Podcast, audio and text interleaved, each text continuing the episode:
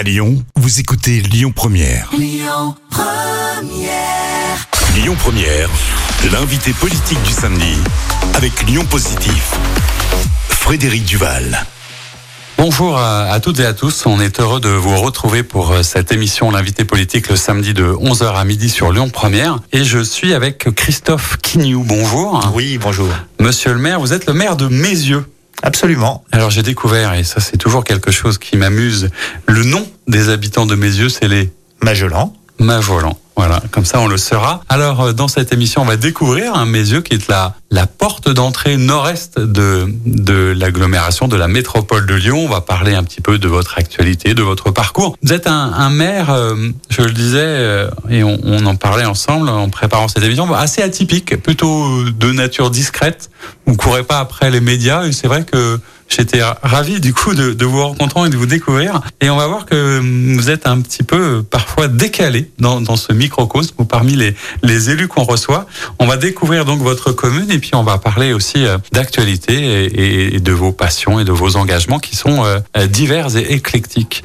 Euh, on commence souvent cette émission par une question d'actualité qui peut concerner les Lyonnais, mais là c'est vrai qu'il y a quelques jours, je crois que c'était mardi, la planète a franchi les 8 milliards d'habitants. On peut se dire ça nous emmène très loin de Lyon et en même temps euh, les questions de démographie, de population, euh, peut-être parfois de déplacement, euh, de migration sont des vrais sujets. Vous en tant qu'élu, en tant que maire, peut-être en tant que citoyen simplement, qu'est-ce que ça vous inspire ce seuil un petit peu symbolique de 8 milliards d'habitants? Bien, il m'inspire une nécessité de, de regarder l'avenir, de se poser des questions sur la place de l'homme sur la planète et surtout comment il doit construire son avenir. Depuis de nombreuses années, les sujets d'environnement sont mis en avant avec la nécessité de, de faire attention et l'actualité c'est la sobriété, en tout cas la sobriété énergétique.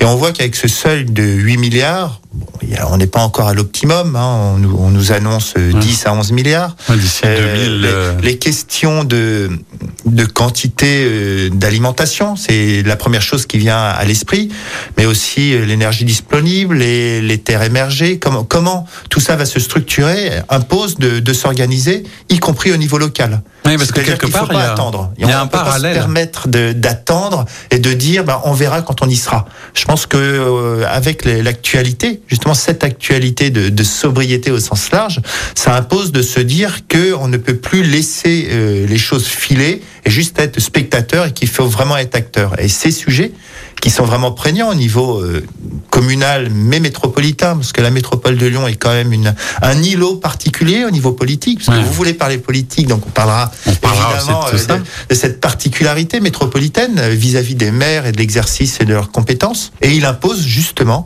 de euh, prendre les bonnes décisions maintenant et rapidement. Et peut-être que euh, notre organisation fait euh, que la rapidité n'est pas euh, la première des vertus de notre millefeuille administratif. Alors, on parlera un petit peu de tout ça, effectivement, des échelons et des, pouvoirs et des possibilités, en fait, qu'a un élu, parce que c'est aussi ça qui intéresse euh, nos auditeurs, c'est de découvrir ce que vous pouvez faire et parfois euh, ne pas faire.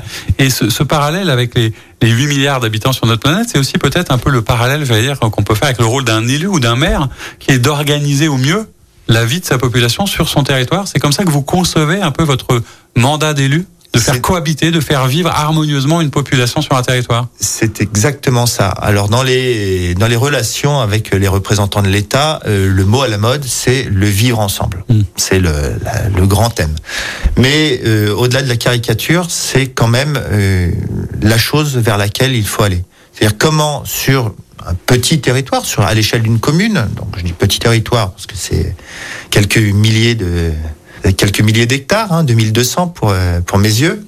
C'est comment est-ce qu'une population de 35 000 habitants euh, arrive à vivre sereinement ensemble sans trop euh, se gêner les uns les autres. Et on parle souvent de tranquillité. C'est euh, une attention qui moi m'importe énormément. Comment est-ce qu'on est tranquille chez soi. Parce qu'une commune de la métropole euh, elle ne regroupe pas il y a beaucoup de gens qui travaillent en dehors de la ville même si la ville a la chance d'avoir une très belle zone industrielle hein, près de 12 000 emplois. Mais tous les Magellan euh, n'y travaillent pas Et comment est-ce que quand les gens rentrent chez eux sur cette ville périphérique, euh, tout à l'est de la métropole, la porte d'entrée de la métropole, ben, ils profitent d'une tranquillité, de pouvoir profiter avec leur famille d'espace naturel agréable et de construire une vie de famille. Parce que plus on prend de l'âge, je trouve, plus on se rend compte que la vie est courte. Mmh. Et que quand on est jeune, on a l'impression que, bah, et heureusement, on a la vie devant soi. Qu'on est immortel, que tout est possible. Quand, on passe la cinquantaine, ce qui est mon cas, hein, je viens juste de passer euh, ce cap. Bienvenue au club. Euh, on voit que bah finalement le temps euh, passe assez vite et qu'il faut pas le, le gâcher. C'est ce fameux, je crois que c'est une citation attribuée à Confucius qui a servi de de titre à un livre qui était euh, ma, ma deuxième partie de vie commence quand je comprends que je n'en ai qu'une et qu'effectivement euh, le temps ne se rattrape pas. Alors ce, ce terrain d'ailleurs, ce, ce, local, ce, ce territoire, l'ancrage, c'est assez amusant parce que vous êtes euh, quelqu'un aussi qui est connu pour être tout le temps sur le terrain. C'est vraiment une des choses qui vous caractérise. Vous faites beaucoup de vélo, on y reviendra parce que c'est assez atypique, mais depuis très longtemps. Mais en fait, quand vous me racontiez, quand vous nous racontez ce que c'est que votre quotidien, c'est du terrain, de la rencontre, du terrain, de la rencontre avec les gens. C'est ça pour vous euh, ce qui doit caractériser la vie d'un élu aujourd'hui? Euh, La vie en général. Je, je porte un, regard très très perplexe sur la place euh, du numérique et des écrans et des réseaux sociaux. Je mmh. vois, et notamment avec mes collègues, que euh, un très grand nombre s'enferme dans ce monde, dans ce petit monde numérique qui, qui cloisonne, qui est, évite les rencontres finalement, parce qu'on pense qu'on est en relation avec tout le monde alors qu'on est en relation qu'avec un cercle fini de personnes. De gens qui pensent comme vous aussi, en plus souvent. Et souvent qui pensent comme vous, c'est vrai.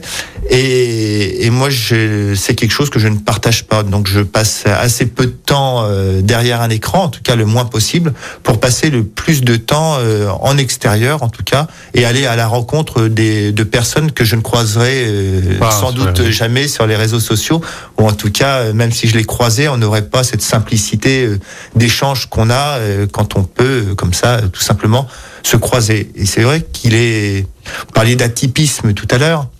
Euh, je pense c'est vrai que c'est pas fréquent. Oui, parce que, le maire d'une ville de 35 000 habitants. Et pas de réseau, soit, pas sur Facebook. Alors, si, si. Oui, vous les avez, mais c'est pas vous qui mais les suivez. C'est plutôt la, place du maire dans la ville qui se déplace simplement euh, en vélo et qui est à disposition des habitants. Et moi, il est très fréquent que les gens me croisent. Je suis sur mon vélo, ils sont en voiture ils s'arrêtent, ils baissent leur, euh, leur vitre et puis euh, ils font euh, ce qu'ils auraient, ce qu'ils auraient pu faire en prenant rendez-vous avec le maire. Ils le font directement et ça se passe très bien. Donc ça se fait souvent sur les marchés. C'est vrai que le, souvent les, les élus locaux utilisent le, marché du, dimanche. marché du dimanche, mais le marché du dimanche ou du samedi, il n'est pas, il est pas aussi transversal et tout le monde ne va pas au marché. Alors après, on peut passer son temps, on croise les gens dans les commerces, ainsi de suite. Mm. Mais euh, voilà, c'est moi je pense que ce, cette relation euh, directe euh, avec l'habitant, elle est, elle est extraordinaire et que malheureusement, quand on organise des manifestations municipales que ce soit une saison culturelle, des rendez-vous avec les associations, on a toujours une partie de la population qui ne profite pas de ces services municipaux et auxquels on, ils n'ont pas de relation directe avec leurs élus. Et c'est pour ça qu'il est important d'être euh, un peu partout dans la ville et, et j'essaye de faire ça. Mais c'est vrai que c'est aussi quelque chose d'un peu particulier parce que vous, on parlait d'une forme de, de, discrétion aussi. Vous courez pas après les médias, la com. Et, quand vous parlez ou quand on parle de, de rayonnement de la ville ou d'attractivité du territoire, on a l'impression que c'est pas forcément euh, votre truc. Vous n'avez pas besoin d'être euh, plus fort, plus beau ou plus présent que les autres communes euh, voisines. Non, c'est pas c'est pas ce que je recherche. Peut-être parce que mes yeux est la plus belle ville de la métropole, donc j'ai pas besoin de ça. La ville présente un nombre d'atouts considérables, des atouts qui, qui viennent aussi d'erreurs du passé. Pourquoi je dis d'erreurs? Aujourd'hui, on voit que une des problématiques, la consommation euh, de l'espace naturel, de, de l'espace disponible, c'est euh, ce qu'on appelle euh, l'étalement urbain, c'est-à-dire des maisons. Et mes dans les années 70, a vu son territoire entièrement rempli de maisons, des grandes nappes de lotissement. Alors, d'un point de vue urbanistique, c'est une erreur. Mais c'est vraiment ce que recherchent euh, les personnes qui travaillent à Lyon et qui veulent avoir euh, un espace agréable, une certaine distance avec ses voisins, euh, de l'espace pour vivre avec sa famille, avoir un petit bout de jardin. Et ce, cette offre-là, c'est vrai qu'à mes yeux, elle est importante. Il y a un logement sur deux qui est une maison et euh, en bordure de zones naturelles extraordinaires comme le Grand Parc Miribel-Jonage.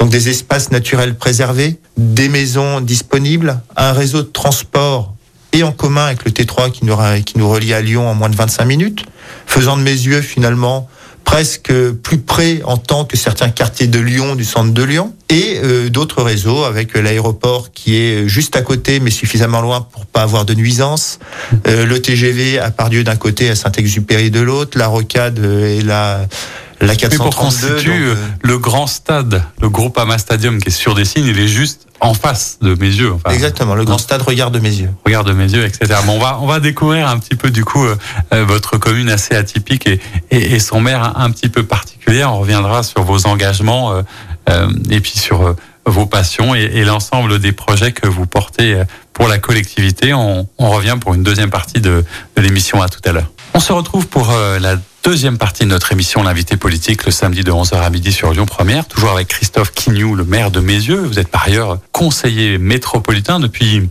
longtemps, à deux minutes, vous devez être un des plus anciens de la métropole.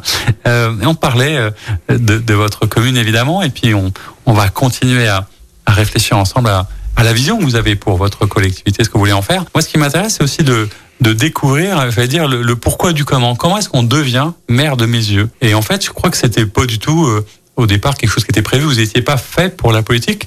Vous êtes ingénieur hein, de formation, vous êtes un spécialiste de l'environnement. Comment est-ce qu'on passe de l'autre côté? Qu'est-ce qui a fait que vous êtes engagé un jour? Je ne pense pas qu'on soit forcément fait pour la politique ou que des personnes devraient être faites pour la politique. Euh, l'engagement en politique, c'est euh, l'engagement de travailler pour ses concitoyens. Pour moi, il devrait être très proche de l'engagement associatif, c'est-à-dire que sur une période de sa vie, on décide euh, de donner, de, du, temps aux donner du temps et essayer de porter euh, porter un rôle de représentant. Donc euh, et l'élu, il est là pour représenter. Moi, je le dis souvent. D'ailleurs, hier, je, enfin hier, en début de semaine, je recevais les les nouveaux conseillers municipaux enfants de la ville. Et donc je leur, euh, je leur rappelais euh, quel était le rôle d'un élu. C'était celui d'un représentant. Il n'était pas là pour décider à la place d'eux, mais il était là euh, justement pour porter les idées et avoir des, des actions qui touchent le plus possible l'intérêt général. C'est intéressant d'ailleurs parce qu'il y a pas mal de, de mairies qui essayent de mettre en place comme ça des conseils municipaux de jeunes ou d'enfants. Qu'est-ce qu'il y a derrière cette envie? C'est quoi? C'est de sensibiliser la jeune génération à la politique? Est-ce que c'est de se dire que bah, quelque part, la politique, c'est pas forcément comme ça, euh, ou intéressant ou excitant, où on le découvre euh, forcément à travers les mauvais côtés? Pourquoi est-ce que vous avez eu envie aussi d'avoir comme ça des jeunes habitants que vous sensibilisez à la politique? Qu'est-ce qu'il y a derrière comme envie?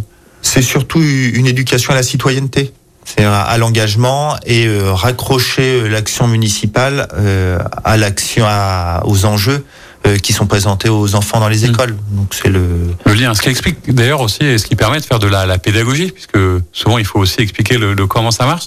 Et je suppose que les, dire les paroles d'enfants sont aussi souvent peut-être plus euh, concrètes, plus directes, plus interpellantes que certains de vos élus, non? C'est différent du conseil municipal, je suppose.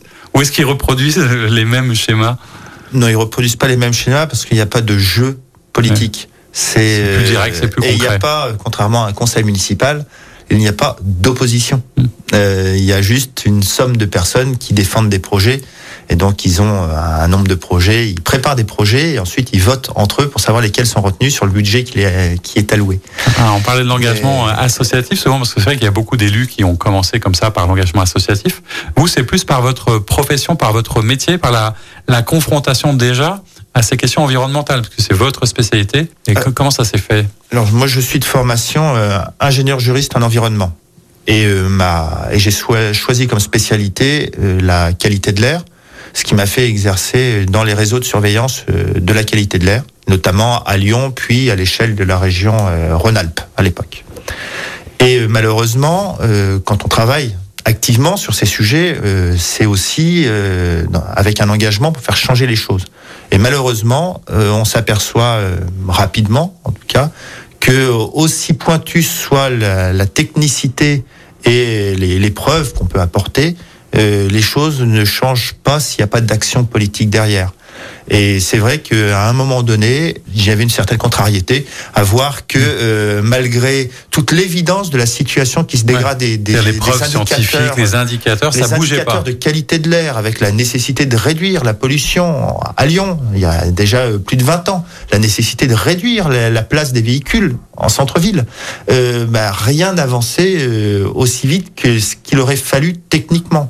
Et c'est là où, en, en, discutant avec mon président de l'époque, qui était l'ancien euh, maire de Collonges, et il m'a dit, bah, si pour changer les choses, dans ce cas-là, eh ben, il faut prendre les rênes et donc il faut passer à la partie euh, décisionnelle. Et la partie décisionnelle, ce sont les élus. Cette discussion, elle a eu lieu en 2007. Il y avait des élections en 2008 et c'est comme ça que, bah, naturellement, je suis allé voir le maire de mes yeux à l'époque, Michel Forissier. Qui était un personnage en plus. Euh... Qui était un personnage de l'Est lyonnais, oui. Et euh, qui m'a proposé d'intégrer son équipe. Et puis, euh, bah, j'étais j'étais pratique à cette époque-là parce qu'on parlait un petit peu d'environnement et c'était bien d'avoir dans les élus quelqu'un qui et qui en parlait, qui donnait une image un peu verte. Surtout qu'à droite, on n'est pas les champions de, de l'écologie. Mmh. Mais comment est-ce que vous expliquez d'ailleurs que ça fasse pas forcément partie de ces valeurs traditionnelles de la droite Alors ça fait partie des valeurs traditionnelles. D'ailleurs, l'écologie, la préservation euh, d'un cadre de vie, d'un patrimoine, ah, sont des valeurs de, de droite. droite oui, Mais euh, nous avons, euh, nous, nous payons en tout cas le, le, succès politique et médiatique de, de, groupes écologistes qui ont associé l'écologie avec des thématiques spécifiques de gauche depuis des années et des années. Et comme le sujet n'a pas été approprié euh, par la droite, ben il s'en est, fait dessaisir un petit peu. Et aujourd'hui, on se retrouve avec presque euh, une incapacité à rebondir sur ces sujets, alors que si on regarde les actions municipales de, des communes, euh, toutes communes confondues, et majoritairement, euh, et beaucoup de droite en tout cas, on voit que le, travail environnemental, en tout cas de préservation de l'environnement, est fait. Et euh, même des communes qui sont, euh, entre guillemets, euh, très à droite, ou à droite, ont toute une, une série d'actions environnementales. D'ailleurs, il y a eu un pas énorme qui a été fait avec la présidence de Nicolas Sarkozy sur le volet environnemental. Il y a eu des toutes des, des actions, enfin des des nouveaux leviers législatifs qui ont été mis en œuvre, qui ont vraiment avancé énormément sur ces sujets-là. Donc c'est pas l'écologie, elle est pas. Euh, on n'est pas écologiste parce qu'on vote écologiste. Absolument pas. Mais du coup, souvent, je retourne la question quand, quand j'ai des élus écologistes. Je leur dis, mais ce qui est très bizarre, c'est que tout le monde a une conscience écologique. On sait bien, doucement quand même maintenant, tout ce qui est en train de se passer. Et pourtant, le vote écologiste, à part localement et ponctuellement à la présidentielle, n'a pas pris le pouvoir. On se dirait, bah, normalement, ils auraient dû être élus très facilement. C'est aussi assez étonnant que ça ne dépasse pas ce plafond de verre ou comment est-ce qu'on l'explique d'ailleurs est-ce que alors je, je, ne pense pas avoir la, la, la, réponse. La, la, réponse. absolue mais euh, la façon dont je vois les choses c'est que euh, ce, ce, volet euh, environnemental en tout cas euh, la nécessaire protection de l'environnement elle est partagée et elle n'est pas euh, sanctuarisée sur sur un, un, secteur politique par contre je pense quand même qu'il y a un côté limitant à la capacité à agir vite. Et c'est vrai que euh, à droite, je dis à droite, hein, mais euh, on essaye quand même de ménager et on veut pas faire la révolution. Et donc euh, il faut évidemment, euh, il y a des périodes de transition qu'il faut aménager et qu'il faut euh, travailler. Mais ces périodes de transition, elles sont peut-être plus aussi grandes que ce qu'on pouvait attendre il y a quelques années. Et c'est vrai qu'il y a une certaine urgence aujourd'hui qui n'est pas forcément perçue.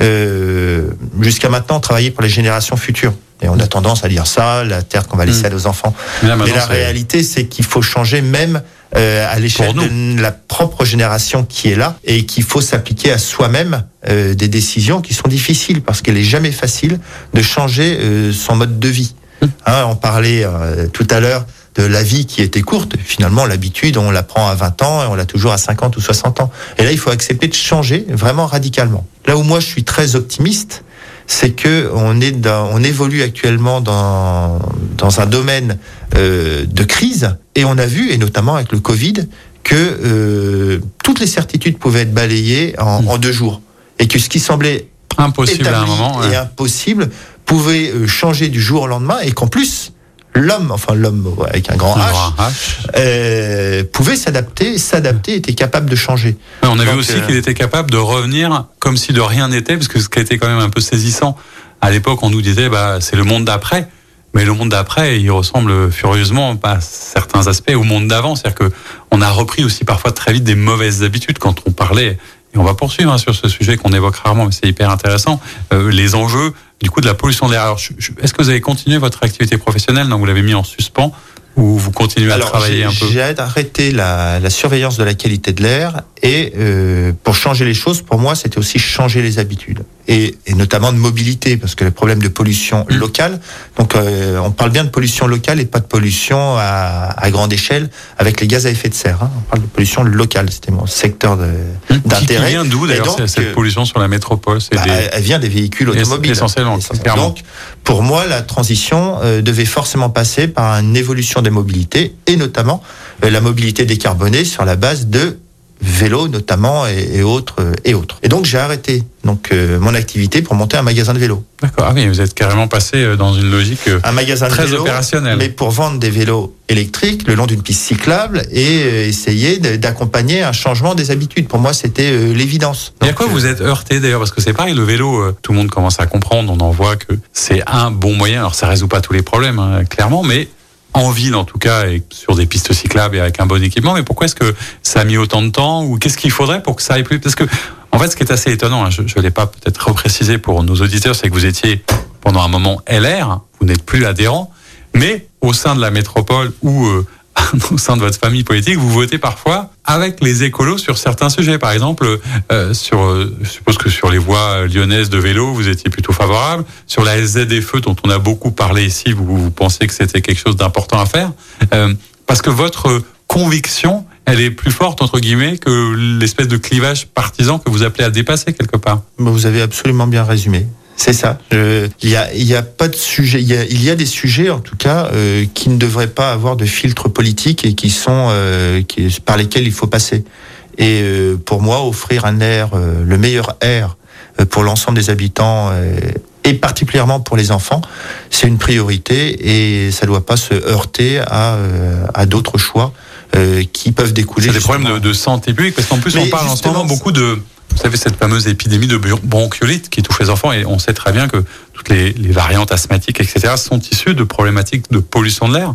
Et pourtant, malgré ça, on n'avance pas assez vite. C'est ça un des sujets aussi. C'est intéressant d'en parler. Oui, oui, oui. C'est euh, pour moi, euh, et j'ai eu euh, pas une altercation, mais des, mots. Quelques mots avec le, le vice-président de la métropole, Jean-Charles Collas, qui est un ancien fumeur invétéré qui n'arrive pas à se passer de la vaporette ou de vapoter, même en conseil hein, métropolitain, alors que c'est formellement interdit. Mais comme, comme Elisabeth Borne à l'Assemblée. Voilà, et ils peuvent pas s'en passer. Pour moi, euh, on, et donc l'altercation, c'était euh, justement sur les normes de qualité de l'air à respecter, et, et, notamment sur la ZFE où on prenait des normes de l'OMS et non pas les normes européennes. Et en disant, ben nous, on se base à, à Lyon, on applique les normes de l'Organisation mondiale de la santé, de, euh, de santé publique. Je sais bien dans ce cas-là, est-ce que vous avez choisi à Lyon d'appliquer toutes les normes de santé de l'OMS, si c'est l'orientation La réponse était oui. Dans ce cas-là, mais pourquoi est-ce que la métropole ne travaille pas sur la problématique du tabagisme? Parce qu'on peut parler de qualité de l'air extérieur avec la ZFE, c'est normal de le traiter, mais euh, la pollution de l'air intérieur, et notamment au travers euh, de la consommation de tabac, elle est euh, terrible. Et dans une famille, il faut le savoir, en qualité de l'air, on enlève les fumeurs des panels, parce que c'est tellement polluant dire quelqu'un qui fume une cigarette, il est tellement exposé à la pollution qu'il peut aller courir le long du périph toute sa mmh. vie, ça changera rien. Hein, c'est c'est négligeable à côté. Donc là, on a un vrai problème de santé publique et on on, le traite pas. Donc euh, pour moi, on devrait traiter il faut une forme de, de cohérence. En fait, ce que vous dites, c'est que si on choisit euh, cet angle-là, il faut aller euh, à tous les endroits où c'est possible. D'ailleurs, il y a, y a, aussi des, des, questions qui se posent et j'ai vu ça il y a pas très longtemps parce qu'il y avait des concertations en ce moment, je crois, sur euh, le plan de, alors je sais plus comment ça s'appelle, le plan de protection lié aux émissions de, de cheminées ou des inserts ou du bois, etc. Parce qu'on sait aussi que se chauffer au bois, par exemple, ça produit des particules et que c'est très polluant et, et ce qui est compliqué d'ailleurs dans la période de sobriété énergétique qu'on connaît. En fait, c'est à chaque fois, faut arbitrer en fait, faut choisir entre deux sujets. Est-ce qu'on protège davantage la santé publique ou est-ce qu'on va se chauffer moins cher que oui, c'est ça. Le chauffage au bois est un, va être le sujet de cet hiver parce que euh, tout le monde va se chauffer au bois, au granulé, une, cheminée, une cheminée d'agrément, mais c'est le, la cheminée d'appoint euh, va émettre en particules autant en une flambée euh, du dimanche après-midi, vous allez polluer autant qu'un an de diesel facilement facilement. Donc quand tous les foyers vont s'allumer quand il va faire froid. surtout chez vous, il y a beaucoup de pavillons encore du ah coup. Bah, nous, on a beaucoup de pavillons en plus, donc euh, mais on n'a pas de mesure de qualité de l'air de, de, proximité. Mais c'est à l'échelle de la métropole et on risque cet hiver, si on a un petit coup de froid avec des conditions anticycloniques, d'avoir euh, la pire qualité de l'air de ces dix dernières années. Et puis ça, ça crée des dégâts assez euh, irréversibles à force de, de d'être souvent ça reste confronté à ça. Ça reste un pic de pollution, mais on n'est pas sur la, pas le, pire, c'est la pollution chronique, c'est-à-dire la pollution euh, moyenne de fond. Et c'est là-dessus qu'il faut travailler. D'où le travail sur euh, les véhicules euh, les plus polluants qui tournent tous les jours. Eh ben oui, on n'était pas si certain que ça qu'on parlerait de tout ça, mais c'est aussi comme ça qu'on aborde la vie politique locale. On parle de ça et d'autres sujets dans une troisième partie de notre émission. À tout de suite. On se retrouve pour la troisième et dernière partie de notre émission, euh, l'invité politique le samedi de 11h à midi sur Lyon Première, toujours avec euh, Christophe Quignou. Merci d'être là. On était parti sur euh, des choses assez différentes de d'habitude, mais c'est aussi ça que permet la conversation. Et moi, j'étais assez intéressé de, de, découvrir euh, le personnage, effectivement, et de se dire, bah, vos convictions donc euh, environnementales, je sais pas si on doit les appeler écologistes, mais en tout cas un certain nombre de choses qui font que depuis longtemps vous êtes soucieux de ça, le fait que vous vous déplaciez depuis toujours en vélo, etc. Comment est-ce que vous essayez du coup de le mettre en œuvre? Hein, puisqu'on disait ça aussi tout à l'heure, que vous êtes passé de, de l'autre côté pour essayer d'exercer le pouvoir politique. Comment est-ce que concrètement, un maire met en œuvre tout un ensemble de mesures qui permettent d'aller quelque part vers la transition? Parce qu'on parle beaucoup de la sobriété et des économies, mais je suppose que depuis un moment, vous êtes sensibilisé à ces problématiques. Alors pour, pour traduire euh, de façon concrète une, un engagement environnemental, euh, c'est pas la façon la, la, chose la plus simple à mettre en œuvre parce que déjà la ville elle n'est pas toute seule euh, dans dans les oui, compétences vous pas tout Seul au milieu, Donc c'est plus facile avec les écologistes à la métropole que euh, avec Gérard Collomb. Ça c'est sûr. Ça, Parce clair. que il euh, y a des orientations qui sont euh, qui sont fortes, qui sont données et des financements en face. Donc euh, si on veut faire quelque chose, euh, il faut euh, du financement. Oui, parce que pour comprendre un peu, il faut juste remonter. C'est que vous êtes certes le maire d'une commune, mais dans une métropole de Lyon qui est particulière en plus et qui a des très gros pouvoirs sur un certain nombre de sujets. Je veux dire la marge de manœuvre parce qu'on parle souvent, par exemple, des maires d'arrondissement qui, eux, ont une marge de manœuvre limitée hein, par rapport aux maires de, Lyon. Mais vous, comme maire d'une grande ville, hein, 35 000 habitants, vous avez parfois aucune marge de manœuvre, ni sur vos trottoirs, ni sur la voie, ce genre de choses. C'est que les gens ont du mal peut-être parfois à saisir. Oui, c'est quasiment incompréhensible. Parce que jusqu'à maintenant, jusqu'en 2015, la, le Grand Lyon, le cité, euh, était un établissement de coopération intercommunale. C'est-à-dire que c'était l'ensemble des maires qui siégeaient et qui euh, collectivement choisissaient ce qui se faisait sur leur territoire. Ça, c'était la théorie. Dans la pratique, il y avait quand même une majorité. Et ceux qui n'étaient pas dans la majorité de Gérard Collomb euh, étaient peut-être euh, un peu moins, bien moins, considérés, moins écoutés. Il suffit de regarder la qualité des trottoirs dans les Monts d'Or ou euh, à l'est de Lyon pour voir qu'il y, a, y a des différences. Mais avec la création de la métropole qui, qui découpe ce lien euh, et euh, on entend souvent parler des, des maires de, des Monts d'Or, hein, et notamment euh, l'ancien maire Marc Grivel, qui porte la fronde en disant il faut que tous les maires soient représentés à la métropole. Ils n'y sont pas. Mais c'est pas juste le, le sujet de la présence présent. des maires dans une assemblée. C'est leur pouvoir. C'est même le, la séparation. Avant, les maires, les communes étaient présentes dans un établissement de coopération. Maintenant, les communes ne sont plus au sens strict dans cet établissement de coopération et se voit imposer ou voit les décisions décidées directement par un autre organisme. Et finalement, les liens entre la commune et la métropole sont les mêmes que entre la région, où là on voit que c'est plutôt euh, décentralisé, et les communes. Alors, c'est un ancien établissement de coopération, il y a des restes de fonctionnement. Et c'est vrai que les services de la métropole travaillent avec les services des villes de façon articulée. Et euh, quand la métropole a été mise en place, il y a eu la mise en place d'outils de coopération, ce qu'on appelle un, un, pacte de cohérence territoriale, qui permet aussi aux communes de travailler en lien avec les métropoles. Mmh. Donc ça fonctionne encore un peu, euh, disons que c'est pas complètement découpé. Mais c'est vrai que la, les financements, les, les grandes politiques publiques, euh, elles sont décidées à la métropole et qu'il n'y a plus le lien qu'il pouvait y avoir avant. Et ce qui est très frustrant, parce que rendez-vous compte, il n'y a pas si longtemps, euh, les communes avaient euh, été euh, pleinement compétentes sur tout un tas de sujets. Elles décident, pour plus d'efficacité, de se regrouper, de se mettre ensemble. C'est de la coopération, comme dans une communauté de communes. Chaque commune dit, bah, je prends un petit peu de mes finances et on les met ensemble pour avoir la même politique cohérente de gestion des déchets, de gestion de l'eau. Ce qui paraît logique, ça se fait partout en France. Les communes se regroupent pour avoir plus d'efficacité. Et du jour au lendemain, du jour au lendemain, avec la baguette magique euh, législative euh, activée par Collomb et Mercier, on transforme cette coopération et les financements qui étaient propres aux communes, qu'elles avaient mis à disposition euh, du Grand Lyon. On coupe le lien de la commune avec le Grand Lyon, et le Grand Lyon devient autonome sur tous ces sujets. Et les financements qui provenaient des communes ne sont plus là.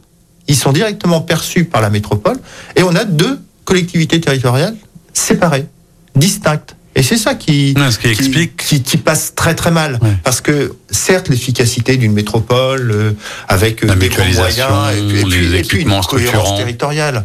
Quand on va, pour aller à mes yeux, vous partez de Lyon, vous passez par Villeurbanne, Vaux-en-Velin, Dessines. On imagine bien que sur le trajet, on peut pas avoir des routes différentes, des panneaux différents, des vitesses, tout ça doit être euh, harmonisé. Et ça l'est. Mais le Mais fait vous perdez de- un peu de votre pouvoir et du coup de l'ancrage avec votre territoire et de la possibilité de faire ce que vous voulez, parce qu'on est parti de ça. Comment est-ce qu'on met en œuvre concrètement une politique environnementale Et on expliquait que vous n'aviez pas toujours tous les moyens, qu'il y avait d'autres acteurs, etc. Mais à vous, concrètement, à mes yeux, qu'est-ce que vous avez mis en place qui peut parfois d'ailleurs euh, vous mettre euh, en accord du coup avec euh, la, la majorité écologique de la métropole? Alors vous essayez de traiter les différents thèmes environnementaux, parce qu'il n'y a pas une politique environnementale. Il y a la thématique des mobilités et euh, de la limitation euh, de l'usage de la voiture personnelle. Donc là, on travaille sur euh, des réseaux alternatifs, euh, développer les pistes cyclables. On a d'ailleurs un projet. Je vous donne un exemple concret, difficile, très difficile, mais particulièrement concret. On construit une nouvelle école. Elle est juste à côté d'une station de tramway, donc euh, avec des difficultés pour pouvoir se garer. En tout cas, un parking, si un parking était créé, euh, il serait utilisé par les usagers du tramway. Donc la décision de la ville, très engagée, forte, un étendard, une école zéro voiture. On crée une école où on fera tout pour que les usagers, qui sont dans un rayon de 500 mètres, hein, c'est pas non plus euh, quelque chose de dramatique, pour que les usagers de cette école n'utilisent pas de voiture Et emmènent leurs enfants à pied. et emmènent leurs enfants à pied, quitte à prendre 5 minutes de plus le matin, mais on s'organise, c'est normal. Ça, c'est techniquement logique. Mais pour mettre ça en œuvre, il y a le choix euh, du programme, quand vous construisez l'école, comment vous la construisez, comment vous la placez dans votre ville. Et puis après, il y a la communication. Et là, vous voyez que l'enjeu sur la politique environnementale, il n'est pas sur la réalisation d'infrastructures, mais sur la communication, l'accompagnement et euh, faire comprendre l'utilité d'une mesure. Et je pense que c'est ça notre défi aujourd'hui aux acteurs euh, publics. C'est on, est nourri par les, spécialistes, par les scientifiques, par les urbanistes, par l'agence d'urbanisme, par tout le monde. Et globalement, la direction où on doit aller, elle est à peu près connue. La bonne direction. À part que cette bonne direction n'est pas forcément la direction que euh, veulent prendre les habitants, qui veulent rester sur des habitudes, sur des usages, et qui veulent pas changer assez vite.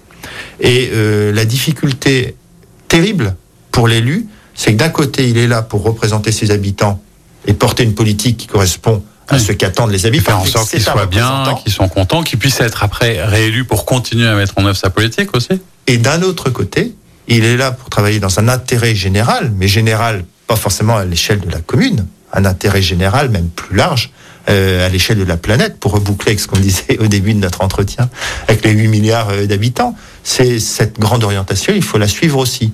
Donc il faut la faire comprendre, la faire accepter, et parfois, euh, ce qui paraît fou, c'est aller euh, à l'inverse, prendre des décisions qui peuvent presque être à l'inverse de ce qu'attendent les habitants, parce qu'il y a trop de contraintes, mais dans leur propre intérêt. Et finalement, vous avez cette relation euh, assez simple des, euh, des parents qui ont des engagements pour leurs enfants, et euh, quand vous voulez le bien de vos enfants, eh ben vous faites pas forcément tout ce qu'ils attendent de, Non. de vous, et ce rôle. c'est même pas leur rendre service parfois que de dire oui tout le temps. même si les enfants ne le comprennent pas, et quand ils viennent adultes, ils, ils le comprennent. Donc euh, voilà. Et ça, on le sait quand on a présent- 50 ans. Avant, on le sait pas.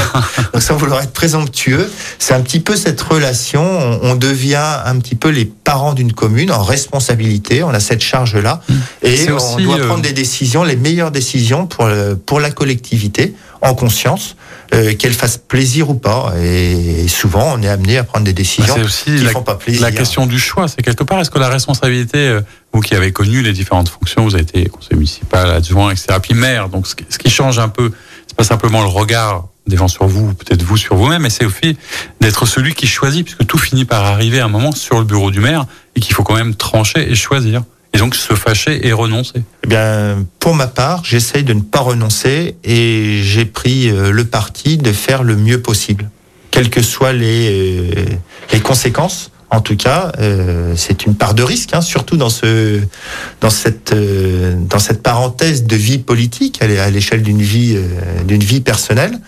Mais je ne concevrais pas un engagement politique qui, euh, qui arriverait finalement à ne pas euh, prendre les bonnes décisions sous principe d'étendre un temps d'action, mais qui n'irait pas dans la bonne direction. Donc votre souci demeure toujours, hein, pour euh, reboucler sur ce qu'on disait, c'est quand on parlait un peu de votre rôle, de votre conception, j'allais dire du mandat, c'est c'est pas forcément le rayonnement, c'est pas l'attractivité, c'est pas la com, c'est le bien-être au quotidien de vos habitants, mais pour le coup de leur sécurité, de leur tranquillité, c'est vraiment ça qui vous intéresse et c'est à l'aune de, de ces valeurs-là que vous allez euh, trancher et choisir. Oui, absolument.